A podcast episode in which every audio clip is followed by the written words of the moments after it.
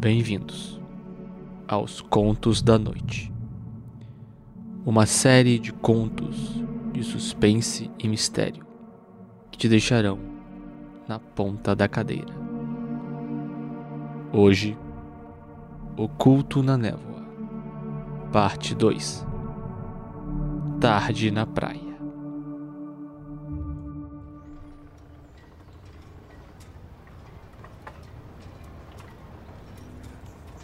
A viagem foi longa, mas Liam finalmente chegou ao seu destino, o porto de Manila, nas Filipinas. Enquanto caminhava em direção a um ponto de táxi, notou uma manchete de um jornal que estava à venda em frente a uma pequena loja. O jornal possuía a data atual, 16 de agosto de 1963, e sua principal notícia dizia: Mais de um mês após o incidente na praia de São José, e o caso ainda permanece um mistério. Deus, no que estou me metendo afinal? De qualquer forma, ali está meu táxi.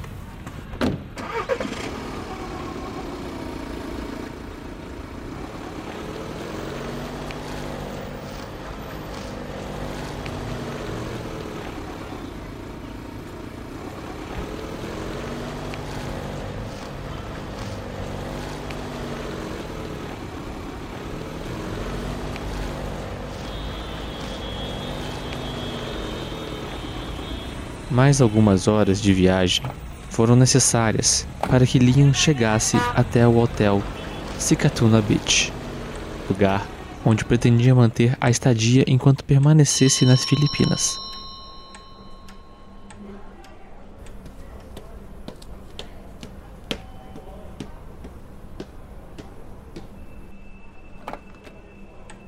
Seu quarto era o que se podia esperar de um hotel praiano de três estrelas nem muito grande, nem muito pequeno, com móveis básicos de madeira, como cama, mesa, armário, rádio e um relógio de pêndulo na parede.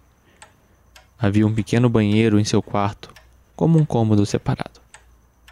Após se acomodar, ele descansou da viagem por algumas horas.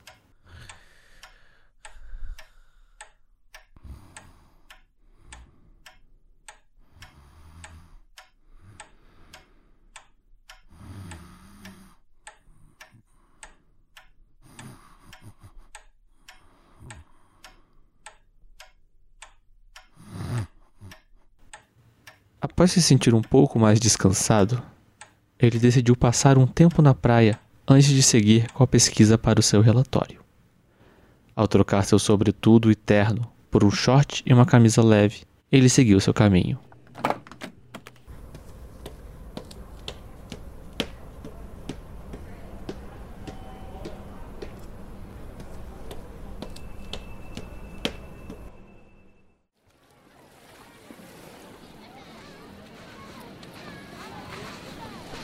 Chegando lá, o sol brilhava forte e o céu estava completamente limpo. Liam procurou a área menos movimentada da praia, onde podia aproveitar uma leitura tranquila. Após alguns minutos de caminhada, ele finalmente encontrou um bom lugar. Em seguida, estendeu uma toalha na areia, sentou-se e começou a ler um livro. Após um tempo, sua imersão na leitura foi interrompida por algo que chamou sua atenção. Uma mulher de feição oriental passava em frente a ele. Seus longos cabelos, pretos e lisos, estavam amarrados por uma fita vermelha no formato de um laço, de forma que apenas uma pequena franja permanecia livre em sua testa. Ela usava um vestido preto, curto e sem mangas além de uma calça cinza de tecido leve e colada ao corpo. Em suas costas, carregava uma caixa marrom no formato de um violão. Lia não sabia se a mulher atraía sua atenção puramente pela beleza que possuía ou se também pela peculiaridade, já que ele nunca havia visto uma habitante do Oriente em sua terra ocidental. De qualquer forma, não demorou muito até que a mulher desaparecesse da vista de Liam, deixando-o se perguntando se um dia ele a veria novamente. Tentando afastar este pensamento, Liam voltou à sua leitura.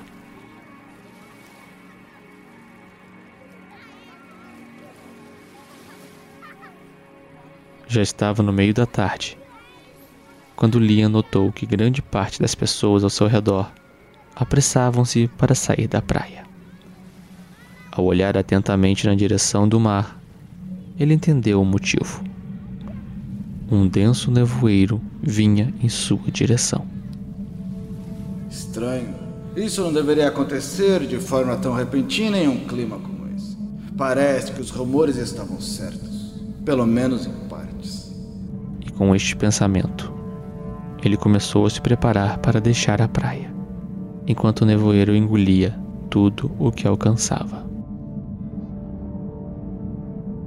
Quando o fenômeno climático finalmente o envolveu, Liam notou que havia algo estranho.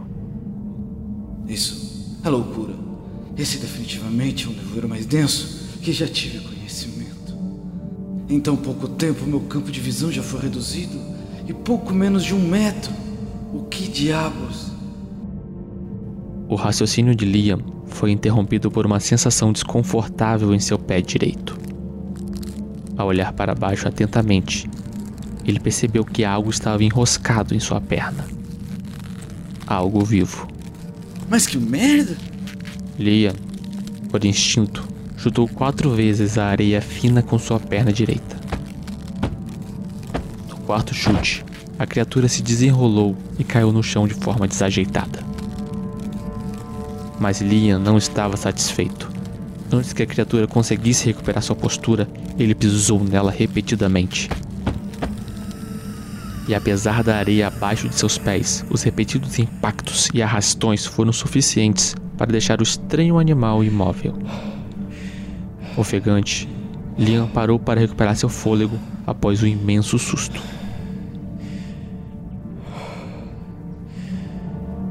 Depois do breve descanso, ele se aproximou da criatura para analisar o que ele havia acabado de enfrentar.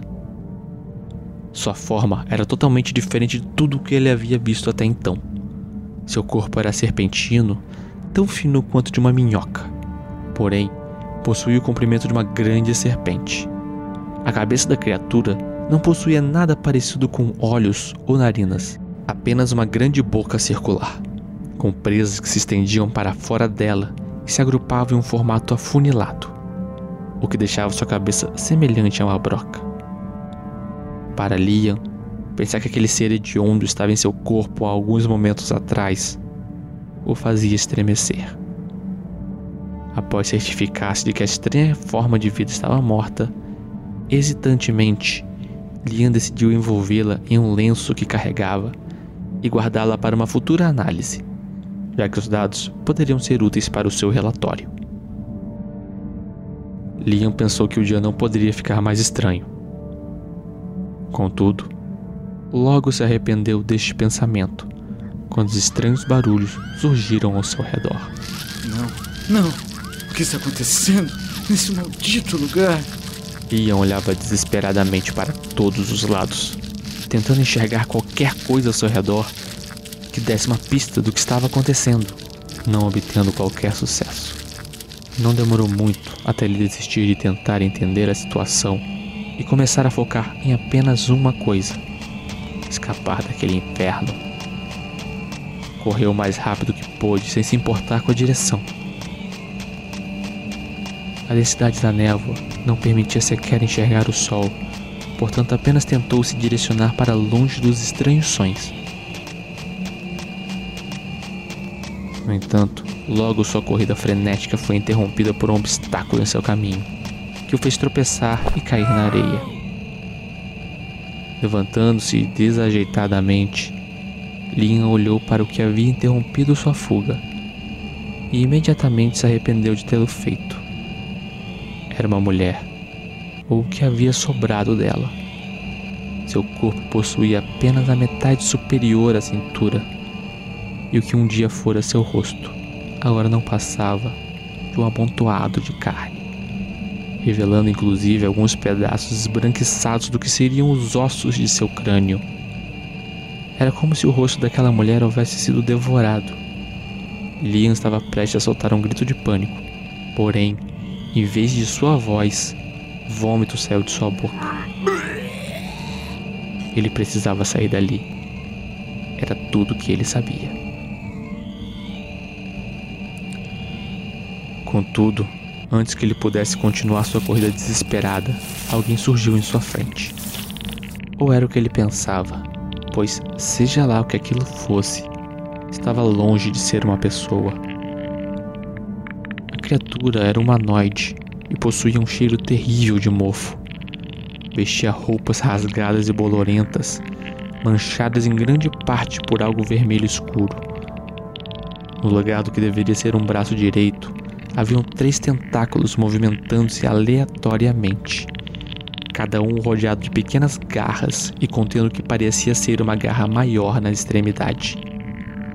Já o braço esquerdo se assemelhava a um braço humano, exceto que ele possuía cortes abertos enormes que iam desde as juntas dos dedos da mão até o ombro da criatura, dando a sensação de que a qualquer momento aquele braço iria se dividir em três membros separados. Mas nada daquilo se comparava ao horror que era a cabeça, que parecia ter a forma humana.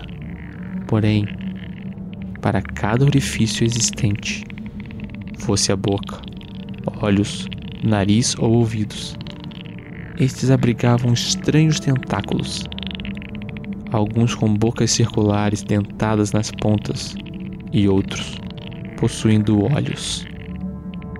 A criatura repetia uma única frase sem parar. Algo que era pronunciado debilmente por sua única boca humana. Oh, Carol, amor, por, por que foge? Por que está fugindo? Liam caiu sentado na areia, aquela forma ameaçadora em frente a ele, se aproximando cada vez mais. Ele estava paralisado. Não haveria como fugir daquilo. Lutar não era uma opção. Seja lá o que a criatura fosse fazer, ele apenas esperava que fosse rápido. Enquanto a criatura balançava seus tentáculos com maior ferocidade, aparentemente se preparando para dilacerar sua vítima. O nevoeiro em volta dos dois começou a se dissipar. Não completamente, mas sim como se uma bolha de ar estivesse se formando ao redor. O que aconteceu em seguida foi muito rápido para a mente de Leon acompanhar. Tudo que ele conseguiu perceber foi uma luz esverdeada, um barulho de corte e uma fita vermelha balançando ao vento.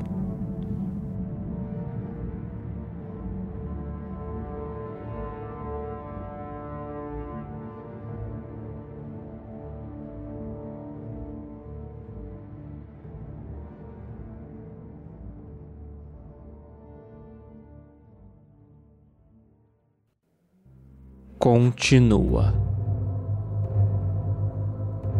Este conto é de autoria de Enoch Bezerra Ferreira de Souza, com as vozes de Pedro Quitete, narrador, Fernando Scaff, Liam Hughes, Rafael 47, Mike Stewart, edição Caio Carvalho.